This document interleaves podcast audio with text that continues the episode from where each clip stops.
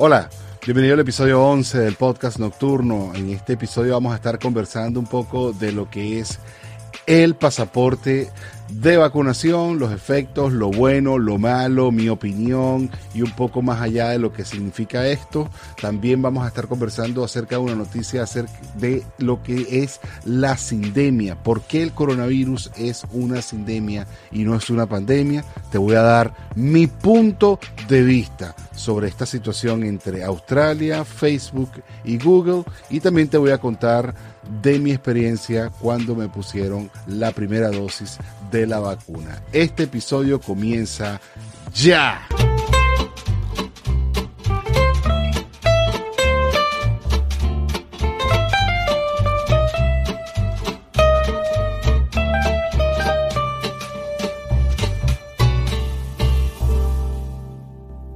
Muy buenas noches, bienvenidos al episodio 11 del podcast nocturno. Y si me escuchan así, con mi voz toda sexy, les digo que esta sexiness me duele muchísimo.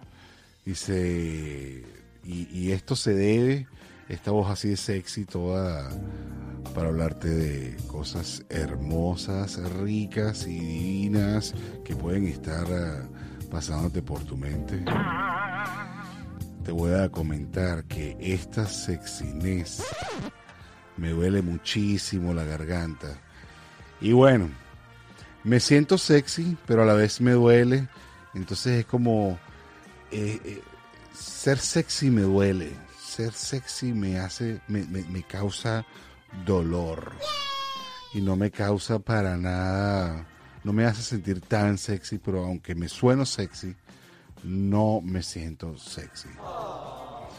Y esta razón, la razón de que eh, me duele la garganta y que he tenido una afectación de la garganta es porque eh, hace una semana ya me puse la primera dosis de la vacuna.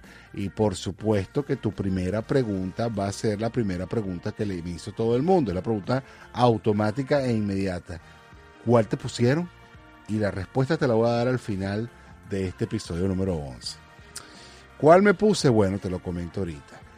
¿Cómo me sentí? Bueno, depende de lo que te me estés preguntando. ¿Cómo me sentí antes, durante y después? Mm, interesante. Eso diría que, que respondería a la siguiente pregunta que eh, pues, todo el mundo me hizo la misma pregunta como ¿cómo te fue? ¿Cómo te fue? Pero, ¿cómo me fue? Bueno, mira, antes, antes, antes de, irme a poner la, la, vacuna, pasé todo el día pensando en todo eso. Estuve bastante ansioso, eh, me la puse por ahí alrededor de las 5 de la tarde. Tuve que ir manejando hasta allá, terminé de trabajar, pedí permiso como para irme como una media hora del trabajo y le fui manejando hasta el sitio. Me permitieron hacer la cola en el carro también, lo cual fue bastante positivo. Entonces veníamos escuchando nuestra musiquita allí, nosotros eh, pasándola bien. En el carro veníamos hablando mi esposa y yo, oye mi amor, nos vamos a poner la vacuna. Y, ella me dice, pero no te da miedo que, de todo lo que dicen, y qué es todo lo que dicen. No, que si te van a poner unos nano robots que van a controlarte la vida. Y yo, ¿qué es eso? A mí no me van a, o sea, no me van a estar metiendo en esa mente, para empezar yo creo en la ciencia y no me puedo poner con eso de que si nanorobots, si se van a poner unos nanorobots, por lo menos que esos nanorobots me los, me los inoculen de otra manera, por favor. No así tan, tan, tan, tan inoportuno. Entonces, en el antes, bueno, sí tuve bastante ansiedad porque es algo nuevo. Es bastante interesante el hecho de ser parte de la historia de esta pues de la ciencia, del avance de la ciencia tan rápido que pudimos tener esta vacuna. Y al principio lo primero que vas a ver es como si fueras a una votación en Venezuela, vas a hacer una cola. Y está el plan República ahí todo, están los militares, te están diciendo lo que tienes que hacer, para allá, cédula, igualito, busques en la lista, ya está, te toca la mesa 4-3 y te mandan para la mesa 4-3. Exactamente igual como si fuera el plan República. Entonces, bueno, durante la cola, como les decía, estábamos mi esposa y yo escuchando musiquita ahí, de lo más rico. Estábamos escuchando, bueno, en realidad estábamos escuchando era reggaetón o algo así, no sé, como que era una changuita. Al final estábamos escuchando música y yo hasta hice un live y todo eso. Y, bueno, venía pendiente era de que, bueno, cuando me puyen, tengo que ver que me puyen para que me metan bien, upa, que me vayan a hacer, que me metan bien mi liquidito allí, que no me vaya a hacer trampa como pasaba en Brasil, pendiente de que todo mi, mi, me pusiera mi vaina, pues, que, es eso, pues, no como que pasara eso. Y pendiente de que no me fuera a doler, que si esto. Y bueno, hicimos nuestra cola, llegamos al punto te empiezan y te hacen un cuestionario donde tú dices no, no, no, no, no, no, no, no, no, no, no, no, y al final te hacen una trampa porque la última pregunta, pues, ¿tienes fiebre? No, ¿te has sentido mal? No, ¿te duele la barriga? No, ¿hiciste pupo amarillo? No, y tú, no, no, no, no, no, y al final tienes el consentimiento de que te pongas esta vacuna y tú automático, no, ¿cómo? ¿Estás seguro, señor? ¿Cómo es la vaina? Que si, que si te das el consentimiento de que te pongan esta vacuna. ¿Qué me vas a poner? Una vacuna. ¿Eso me va a prevenir de la gripe? No, tiene que ponerse la máscara. Entonces, póngamela. Sí, bueno, me la pusieron. Me pusieron la vacuna. Fue rico, fue rico, tengo que decirlo. Fue rico porque no me dolió, pero no fue tampoco que no me dolió. Fue ese dolor que tú dices, coño, me duele, pero fue así como sabrosito fue bien, fue rápido, fue la persona tenía buena mano, como dicen, pero lo más, creo que lo más loco y lo más tétrico fueron esos 15 minutos que te hacen esperar después. Porque en esos 15 minutos tú estás pasando por el momento donde, donde vas a estar como teniendo la mirada atenta a todo el mundo a tu alrededor, esperando a que alguien le dé un patatú. Tú estás diciendo, aquí a alguien le va a dar un patatú y yo lo voy a ver, alguien va a tocar la corneta y yo voy a ver cómo se va a darle algo y se va a estar muriendo allí, yo voy a ver cómo le da la reacción, le va a salir un brazo extra. Yo decía, si me va a salir un brazo extra y que tenga manos, que tenga todos sus dedos, por favor, y que sea una mano amiga. Bueno, entonces, esos 15 minutos de espera quizás son los más tétricos, son los más horribles, donde tú estás allí, bueno, esperando a ver qué es lo que va a pasar, con todo que el miedo alrededor de que vaya a pasar algo loco. Y bueno, no pasó nada. 15 minutos después me fui para mi casa, llegué a mi casa. En la noche sí me dolió un poco el cuerpo, me sentí cansado al siguiente día, me dolía así todo, me sentía todo pendejo, todo así como que no quería mucho nada y me sentí un poquito mal, me sentí un poquito mal, pero ya está ahí, ¿no? Pero el viernes, o sea, estoy hablando del jueves, el viernes ya me sentía mucho mejor, estaba todo fuerte, todo fuerte y bello. Pero me dio un dolor de garganta como que si me hicieron un muñeco vudú y me lo pusieron aquí como y me clavaron un, una, una, bueno, tú sabes, una puya aquí en la garganta y ahora hablo así todo sexy otra vez. Y bueno, tengo esta habilidad de hablar sexy, pero la sexiness me duele, ya te lo dije. Sí, sí, sí. La sexiness me duele. Bueno, este dolor de garganta eh, me hizo hablarles hoy, desde el principio, acerca de lo sexy que me siento, pero no es exactamente el tema a tratar. El tema a tratar de hoy es, en primer lugar, vamos a estar hablando de esto que llaman el que se está haciendo cada vez más popular y que se está haciendo más hablado en los gobiernos serios del mundo, que es lo que llaman el pasaporte de vacunación o bueno, ya vamos a ver la cantidad de nombres que también tiene. Entonces, ¿qué es lo que se está buscando? Mira, los gobiernos están empujando por aquí y por allá, tratando de ver si podemos volver a lo más normal dentro de lo anormal que ya éramos antes, pero no en esta anormalidad en la que estamos viviendo. Es decir, que volvamos a los centros comerciales, que volvamos a tener una vida yendo a las escuelas, a los sitios de trabajo, a los sitios públicos, que podamos ir a un concierto, que podamos ir a, ver una actividad deportiva, que podamos salir de la casa y vernos con la gente y montarnos en un avión, viajar, ver a los nietos, ver a los abuelos, ver a los tíos, ver a los primos, sin el temor de contagios. El presidente Joe Biden se, ha visto bastante activo estos últimos días porque ha estado solicitando por favor que se haga a las agencias gubernamentales que evalúen la factibilidad de vincular los certificados de vacunación del COVID 2000, de los certificados de vacunación del COVID-19 con los otros documentación de vacunación que se realizan normalmente, o sea, la tarjetita de vacunación.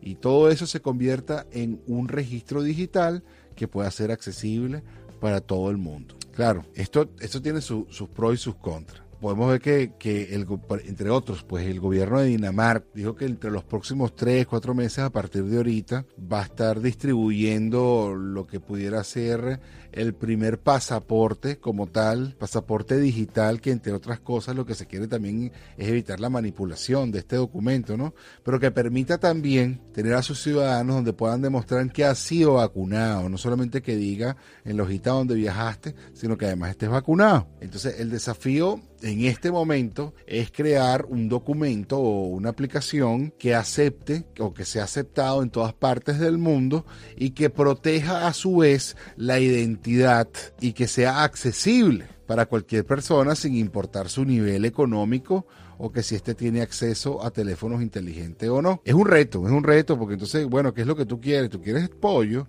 Tú quieres que yo te haga una aplicación, pero además quieres que te dé un dispositivo donde lo vas a llevar, pero además quieres que sea barato, pero además quieres que sea para todo el mundo y, no quieres que sea un trauma para nadie. Ya de por sí, el hecho de que sea un papelito, las cantidades de posibilidades que hay de que se pierda son enormes. Pero si además me lo vas a estampar en el pasaporte, el trauma que eso puede significar para un venezolano es horrible.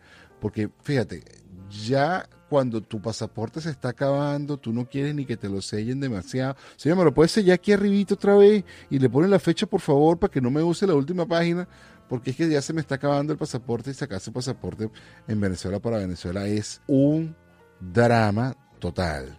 Entonces, ¿qué es un pasaporte de vacunación? Vamos a empezar por, por este punto. Un pasaporte de vacunación es literalmente un documento que pruebe que ha sido vacunado contra el COVID-19. Algunas versiones también permitirían o permitirían, permitirán, permitirían, permitirán que las personas puedan demostrar que han dado negativo al COVID en algún tipo de test, que pueda entrar también la información directamente a esta base de datos, por consiguiente puedan viajar, que puedan salir a, donde puedan, y todo el registro se puede hacer con facilidad, como hacer un registro de hotel o, hacer un registro de Airbnb o, X o Y. ¿no? ¿Sabes? Viajar, todo lo que pueda significar esto. También les comento que la empresa IBM, de esta de las computadoras, ha estado desarrollando un, su propio Digital Health Pass o un pase sanitario digital,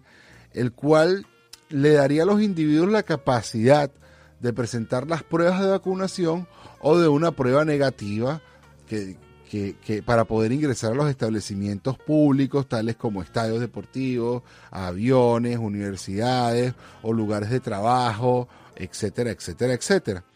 Este, este, como tal, está basado, y me parece súper interesante la noticia, porque está basado en la misma tecnología en la que se basan los bitcoins. Entonces, no es rastreable o no es traceable, no es rastreable el dónde viene la información, pero sí puedes obtener la información que tú necesitas, como en cuándo fuiste vacunado, qué tipo de vacuna recibiste, qué, o si recibiste un test, qué tipo de test recibiste, si recibiste el test de, de, de hisopado nasal o el de hisopado anal, el cual me parece hasta un poco más cómodo pero puede dar todo ese tipo de informaciones sin tener que rastrear nada de más de lo que se tenga que hacer. Esta es la tecnología de blockchain o de cadena de bloques. IBM puede utilizar diferentes tipos de datos, incluyendo la revisión de la temperatura, notificaciones de que si estuviste expuesto al virus o no, o bueno, como les había comentado antes, las notificaciones o los resultados de las pruebas o el resultado, o perdón, la el estatus de vacunación como tal. Entonces, ¿por qué se necesitarían este tipo de documentos? Bueno, porque esto facilitaría también eh, el aceleramiento o la reactivación de la economía. ¿Por qué? Porque cuando tú tienes un documento de este estilo, puedes mostrar rápidamente a un hotel o a una agencia de viajes o a un estadio o a un centro comercial o en una universidad o en un colegio o en tu recinto donde tú trabajas o sencillamente cuando te vas a ver con los panas o cuando vas a buscar jevitas o los culitos en Tinder o cuando vas a poner tu página de OnlyFans o si tú haces servicios sexuales y necesitas que probar que al que vas a recibir no está contaminado y que tú tampoco lo vas a contaminar. Entonces tú le dices, muéstrame tu pasaporte de vacunación y te lo muestran y tú dices, bueno, perfecto, consiento que eso se vaya a hacer y se va a dar.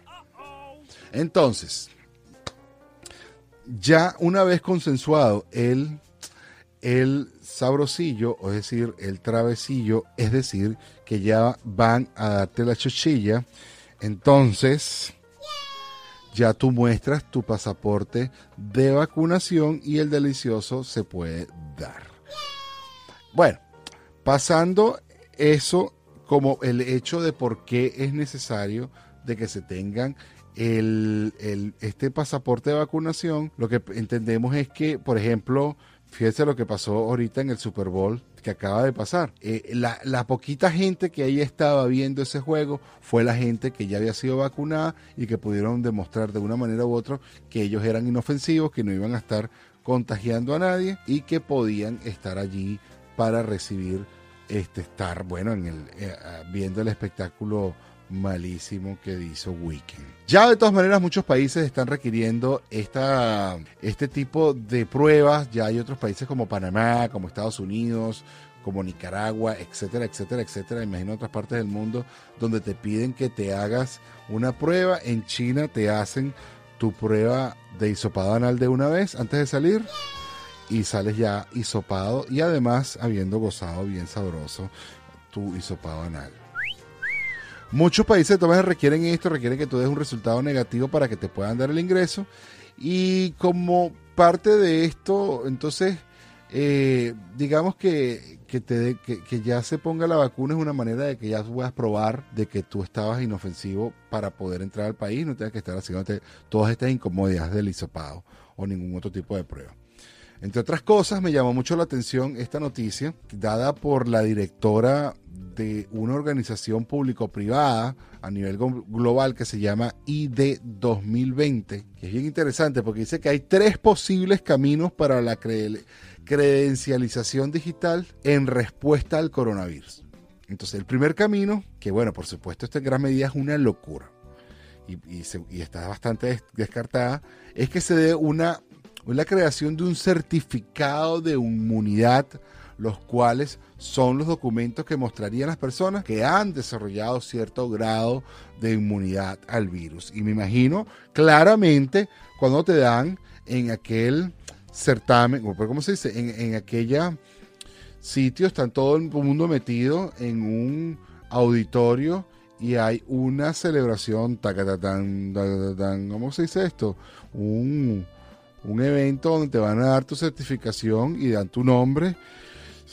Cira Flores David Gerardo, le damos certificado de inmunidad al virus COVID-19 que se otorga por haber sobrevivido los años 2019 y 2020 sin ningún tipo de contagio.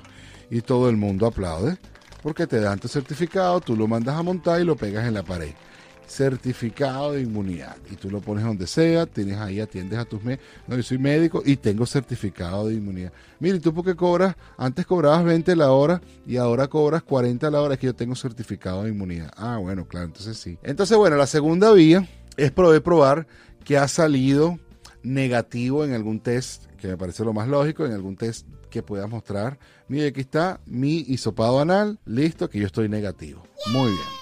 Y el tercero es poder mostrar que has sido vacunado y que bueno, que ya te pusieron tu vacuna, cual sea el tipo que te hayan puesto, Sputnik 8, o te hayan puesto la vacuna de Oxford, o te hayan puesto la vacuna de Pfizer, o Johnson Johnson, o Moderna, o X o Y, la vacuna que te hayas tenido que poner. Yo soy totalmente pro a que te pongan tu vacuna. Así que si te piden tu certificado de vacunación, yo voy a tener mi certificado de vacunación con mi vacuna seguramente puesta, como ya me has dicho, de todas maneras. Porque por ahí van a salir los antivacunas seguramente a hablar también de esto. Bien interesante esto. Entonces, ¿por qué lo decía lo de, de, los, de, los, de los antivacunas? Porque es que ya esto se ha hecho antes. Esta solicitud de que te vacunes. Por ejemplo, si tú vas a Brasil, te van a dar tu tarjeta tarjetica amarilla sellada y firmada por el Ministerio de Salud que dice que tú tienes tu vacuna de fiebre amarilla, que tú tienes, si tú vas a algún país donde tienes que mostrar algún tipo de certificación de profilaxis, bueno, te van a dar tu tarjetita amarilla donde muestre que tú fuiste vacunado de algún tipo. Ahí tienes entonces que puede ser vacunado contra enfermedades de tipo, bueno, mira, no sé, la rubiola, la, la, influenza, la, bueno, aunque yo pienso que tomar la influenza no te va a, a mejorar demasiado, pero sí eh, eh, eh, es, es interesante que estos controles ya existen, es más, es más, si nos ponemos a pensar, el Ministerio del Trabajo te exige que tú te pongas la vacuna antitétano cuando vas a trabajar. Yo recuerdo cuando yo me fui a trabajar en el centro, en el, en el Central Portuguesa, mi primer trabajo como tal, y me exigieron que me tenía que poner, por cuestiones de seguros internos de la empresa, me tenía que poner la vacuna del tétano. Entonces, eh, también te piden que tengas tu vacuna para las cosas y, y, pareciera que aunque yo no me lo hubiese puesto porque con estas tetas, pero no, sí me las puse. Em, luego, entonces, bueno, nada, los, los antivacunas no se pueden poner con que si le van a meter unos robocitos, que si esto, que si lo otro, porque esto es un avance de la ciencia y la idea es que también estemos prevenidos para que paremos ya esta matanza que ha venido después de eh, la propagación de este virus. La pregunta entonces sería si este pasaporte tiene que ser un elemento digital. Bueno, no, no tiene que ser un, instrumento digital, puede ser un instrumento de papel, pero imagínense que cada país tenga su propio tipo de instrumento, sus propias reglas, sellos, etcétera, todo el drama y el trauma que va a ser esto también. Y yo me imagino siempre esto en Venezuela y tengas que ir con el ministro, después con el subministro y después tengas que ir con el enfermero y todo el mundo sellándote y firmándote ese papel para que tú vayas, poder montarte un autobús que vaya de Valencia para Maracay. La verdad es que sí creo que, sería interesante que fuera como una aplicación, que tú tengas un código QR y lo muestres, se haga un scan, tú, tú, tú, y ahí salga toda tu información. Haga de cuenta que, han de cuenta que llega un avión, ¿verdad? Y tiene 50 pasajeros, no sé.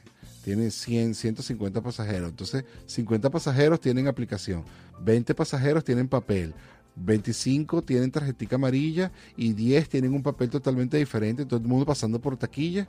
No, no, no. Entonces, eh, eso, eso no nos haría volver a la normalidad, sino que nos haría complicar más la vida.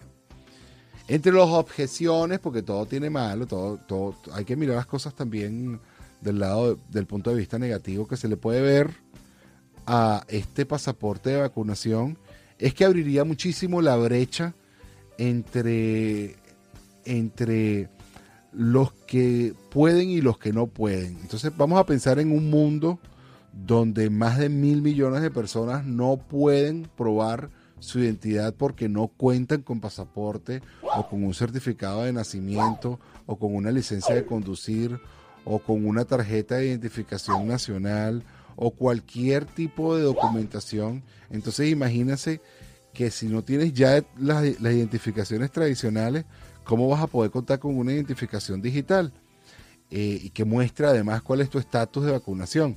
Esto, esto definitivamente va a aumentar la desigualdad y los riesgos de dejar demasiada gente rezagada al acceso, al acceso, no solamente a viajar, sino al acceso a otros a disfrutes, pues, porque entonces Tú no necesitas una cédula para entrar a un estadio, pero si te van a pedir un pasaporte de vacunación para estar en un estadio, para ir a ver el fútbol, y tú no tienes cédula, entonces si no puedes tener cédula, no puedes tener pasaporte de vacunación digital o no tienes teléfono, entonces tampoco puedes entrar al fútbol. Entonces empieza a, separarse eh, la brecha, o se abre más la brecha entre los que pudieran obtener este elemento, bien sea digital o por papel, y los que no pudieran tener. Eso es como cuando uno se va a sacar la visa y le piden a uno que dé un estado de cuenta. Entonces tú dices, bueno, yo estoy pelando bola. Voy a dar un estado de cuenta para sacarme una visa y voy a decir que voy a viajar. Y te van a preguntar, ¿y con qué real vas a viajar si te estoy viendo el estado de cuenta y aquí no tienes plata?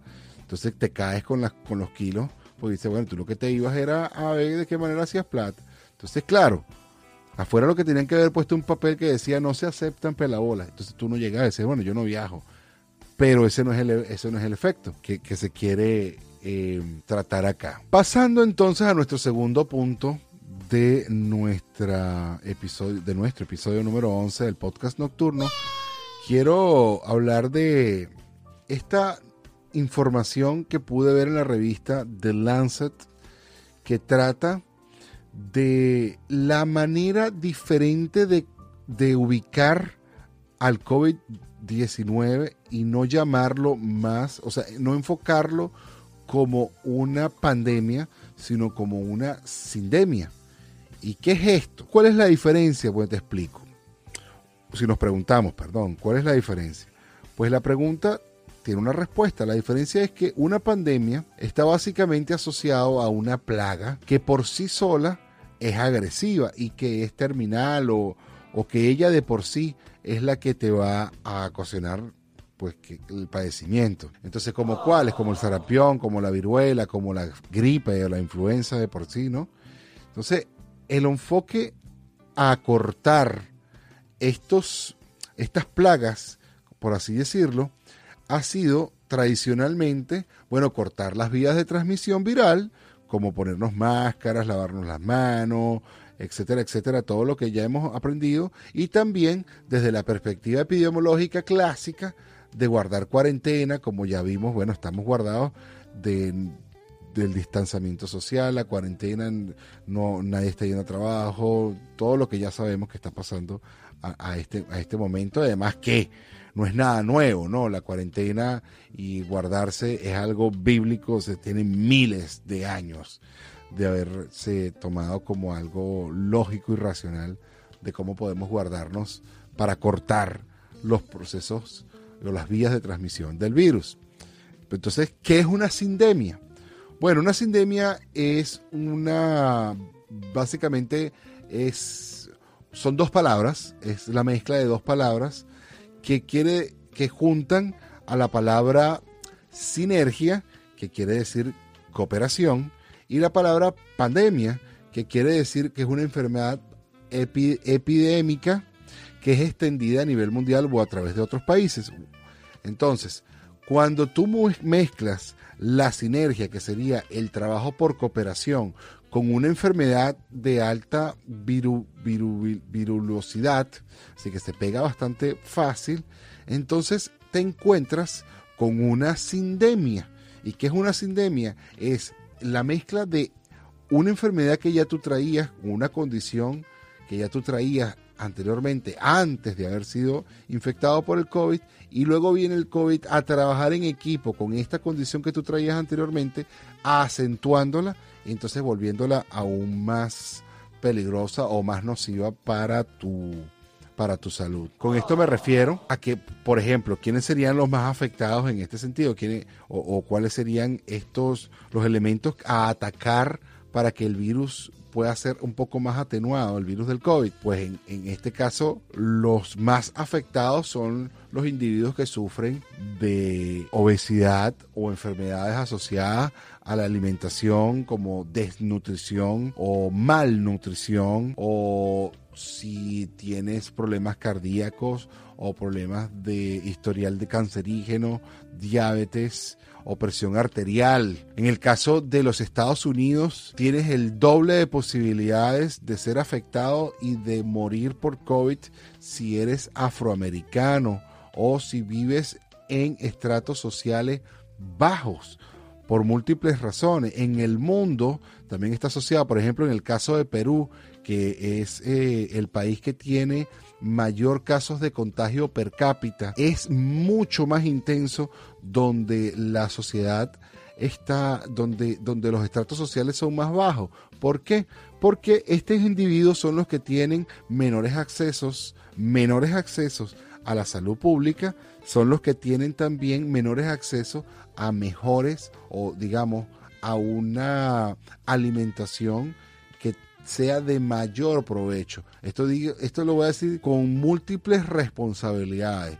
La responsabilidad número uno es que tienen menores accesos a los productos que pudieran alimentarlo mejor, pero también tienen menores accesos a educación nutricional que ellos pudieran recibir para tener una mejor salud. Pero igual indico que los gobiernos también tienen que hacer ciertas regulaciones para que bien sea se regule la entrada o la producción de ciertos alimentos que sean nocivos para nuestra salud o que por lo menos se muestre en las etiquetas de los mismos cuál es el contenido real de azúcar o el contenido real de sal, de sodio o etcétera que, nos pueda dar una idea un poco más clara de qué es lo que estamos consumiendo, ¿no? Es muy, muy, muy, muy conocido que en Latinoamérica los estratos más pobres son los que comen con más altos de fritura, son los que tienen mayores índices de obesidad, son los que tienen mayores índices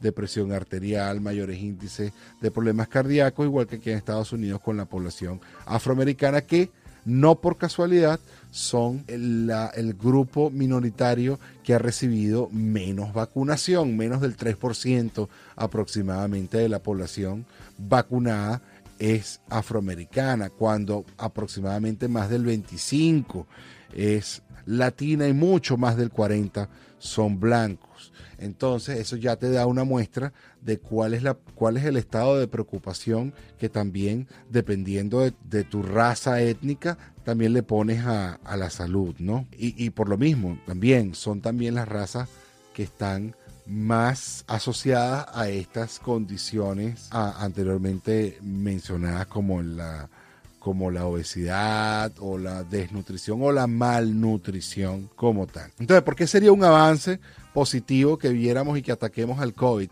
Desde esta perspectiva, porque esto nos, permitía, nos permitiría fijarnos mucho más allá de solamente atacar, bueno, hacer un, pasaporte de vacunación o hacer las vacunas o que cortar las vías de, transmisión viral, pues enfocarnos también en cómo hacer que nosotros los individuos estemos mejor preparados de, de una manera u otra para que este, estos virus que seguramente se van a venir repitiendo, pues no nos ataquen y no colapsen los servicios de medicina con si podemos ir a o los, los servicios médicos si podemos ir a un digamos lo que sería la medicina preventiva más allá de la medicina correctiva. ¿Cómo pudiéramos hacer esto también? Bueno, por medio de los gobiernos y los, y los, y los, y los planes de alimentación en el caso de los niños. No solamente que lo que se le va a servir a los niños en los colegios, en el caso de los que, de los que reciben almuerzo o de los que reciben algún tipo de, de, snack o, o, de, o de alimento en sí, pues oye, que se cuide un poco lo que van a recibir en la cantidad de azúcar que se les está dando, si se les está dando jugos o si se les va a dar eh, el tipo de alimento, pues entonces que sea un alimento balanceado y propicio y positivo, bueno para el niño y que no solamente se les dé, sino que haya una supervisión para que el niño se lo coma.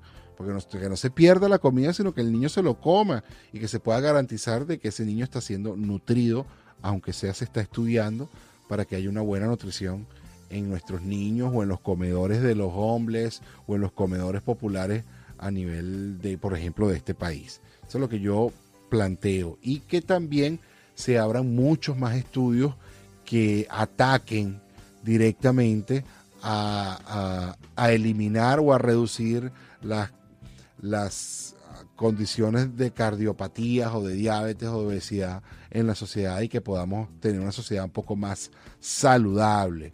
Yo tengo que culpar directamente a la comida industrializada y yo creo que tienen que haber regulaciones para eliminar o regularizar o poner cara, darle fin a las, poner ciertos tipos de taxes a la comida industrializada para que entonces por lo menos nos duela en el bolsillo tener que comer estas comidas. No es posible que la comida industrializada sea más barata que la comida saludable.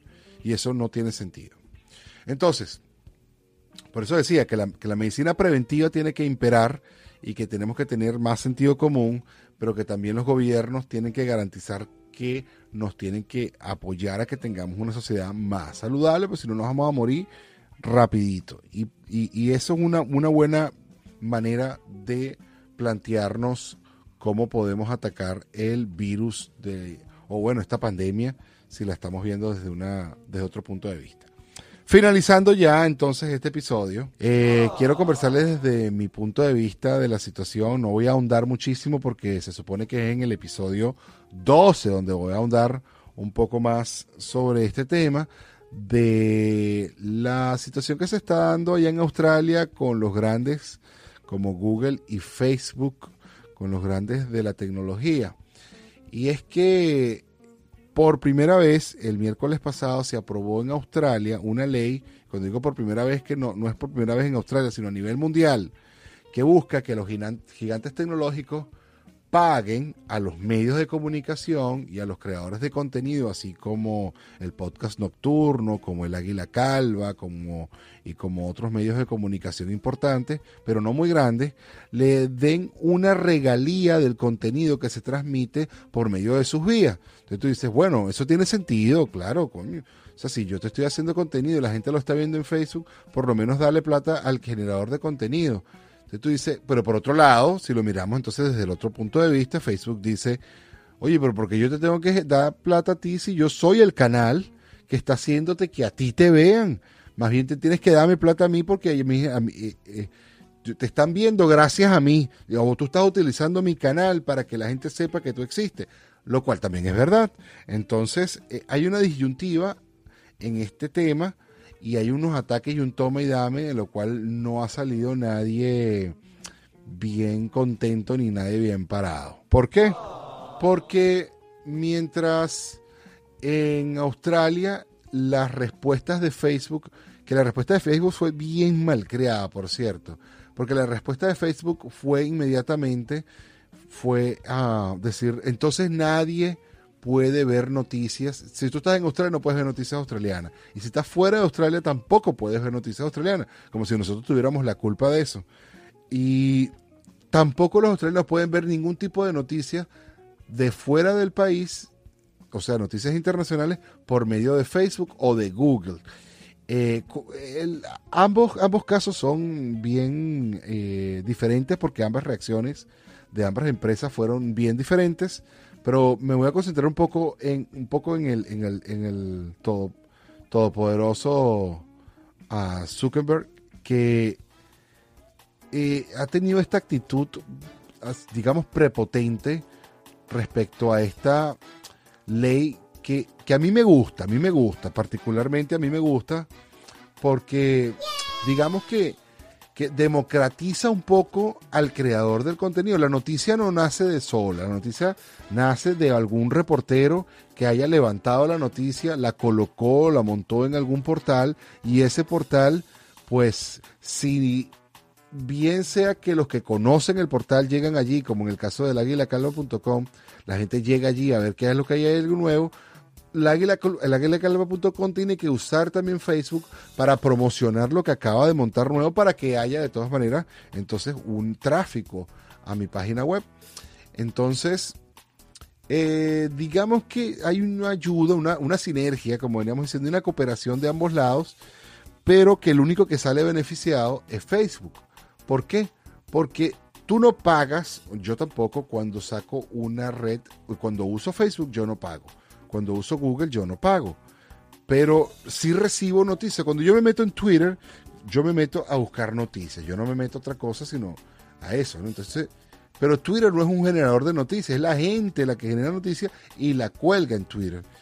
Pero Twitter o Facebook o Instagram, llámese cualquiera de estos o Google, no termina, termina recibiendo la visita completa del usuario que termina también dándote toda la información que tú le estás dando a estas grandes, porque también le estás diciendo cuáles son tus patrones de consumo, a qué hora lo usas, qué estás consumiendo, cómo lo estás consumiendo, y, todo esto para que ellos también lo puedan eh, utilizar a su favor y puedan vender los advertisements, o sea, las propagandas a otros que pagan por ello. Entonces, eh, el que está saliendo ganando aquí todo el tiempo está siendo Facebook. Aquí y, el que está saliendo más afectado es el usuario de Australia. No quiero aumentar demasiado en el contenido acá porque no me quiero eh, ahondar acá para poder tener y, conversación con quien vamos a invitar en nuestro episodio número 12 para que le demos fuerza a este contenido. Pero en fin, lo que sí quiero que te lleves una idea de que la búsqueda de la ley y que puede presentar un precedente mundial que seguramente otros países del mundo van a estar haciendo, eh, va a ser que se force, se force a lo que ya viene sucediendo en otras industrias, ¿no? Por ejemplo, en el ámbito del entretenimiento, uno antes veía televisión abierta y hoy tenemos Netflix. Pagamos una suscripción para, para, para no tener que ver la publicidad que era lo que antes pagaba, lo que antes pagaba para que tuvieras televisión abierta. Entonces, tú antes veías televisión abierta porque habían unos publicita unos unas, unos anunciantes que pagaban los espacios para que todos viéramos esa, esa, ese contenido. Cuando tú empiezas a pagar por el contenido, como Netflix, bueno, Netflix puede aumentar eh, cuánto vas a pagar y tú sigues pagando porque ya tú acostumbraste al sistema como el caso de, Hulu o el caso de Spotify o en el caso de otras redes donde tú pues lo que estás pagando es para obtener contenido. Entonces, ¿te acuerdas cuando existía ah, eh, eh, la aplicación esta del gatito? Que no recuerdo el nombre, Snapchat, creo que no, no recuerdo el nombre. Pero lo cierto es que de ahí se, o, o uTorrent, donde uno descargaba música pues gratis por todos lados hasta que finalmente eso se controló, porque es que la, eh, eh, la, piratería estaba desbordada hasta que finalmente se controló y tú tienes que pagar entonces por Google eh, Music o por, o por Amazon Music o por Spotify o etcétera, etcétera, etcétera, tú pagas por la música que vas a conseguir. Y eso sucesivamente. Pero en la, en la noticia no había pasado esto. Y resulta que eh, por eso es que se sienta un precedente por parte de Australia, porque definitivamente hay que también retribuirle al que está haciendo el esfuerzo de generar la noticia, que al final del día es la que genera el tráfico que Facebook y Twitter y Google están utilizando para poder ver quiénes son sus consumidores, estudiar, tener tus patrones de consumo y vendérselo a otros anunciantes. O sea que se dan un negocio redondo sabrosito. ¿Qué hizo en respuesta el usuario australiano y el cual le tengo que dar un, aplauso? Pues el más del 60% de los anunciantes que estaban colocando allí sus anuncios en Facebook para anunciar sus páginas de noticias, lo sacaron y empezaron a anunciar en los canales respectivos de canales pequeños para que, para que eh, se hiciera entonces la contraparte, la contrafuerza y el dinero que se estaba yendo a Facebook por parte de, estos anunciantes ahora está yendo a los que están generando la noticia. Em, también el usuario, el usuario de, de, Australia, que también le voy a dar su aplauso, que es lo que decía, ha migrado y dijo, bueno, entonces ya yo no veo más No uso más las redes sociales y empiezo a utilizar los métodos anteriores, lo, que como veníamos antes, como veníamos antes. Entonces, ¿quedaron aislados los australianos? Lo dudo, lo dudo. Quedamos más bien aislados nosotros de lo que está sucediendo en Australia, que les comento que no es como dice Mike Zuckerberg, que dice que es que, que Australia no ha entendido el poder de las redes. Todo lo contrario, Zuckerberg, tú no has podido entender el poder del mercado. Esto fue, o hasta aquí llegó, este episodio 11 del el podcast nocturno. Gracias a todos los que estuvieron con nosotros aquí y como les prometí, Me puse la vacuna de Pfizer. Me la tengo que poner ahorita el 17 de este mes ahorita, la segunda, y espero que si me sale otro brazo, salga con una mano, con todos sus deditos, y que sea una mano amiga. Cuídense, pásenla bien, cariño y fraternidad, hagan bien y no miren a quién.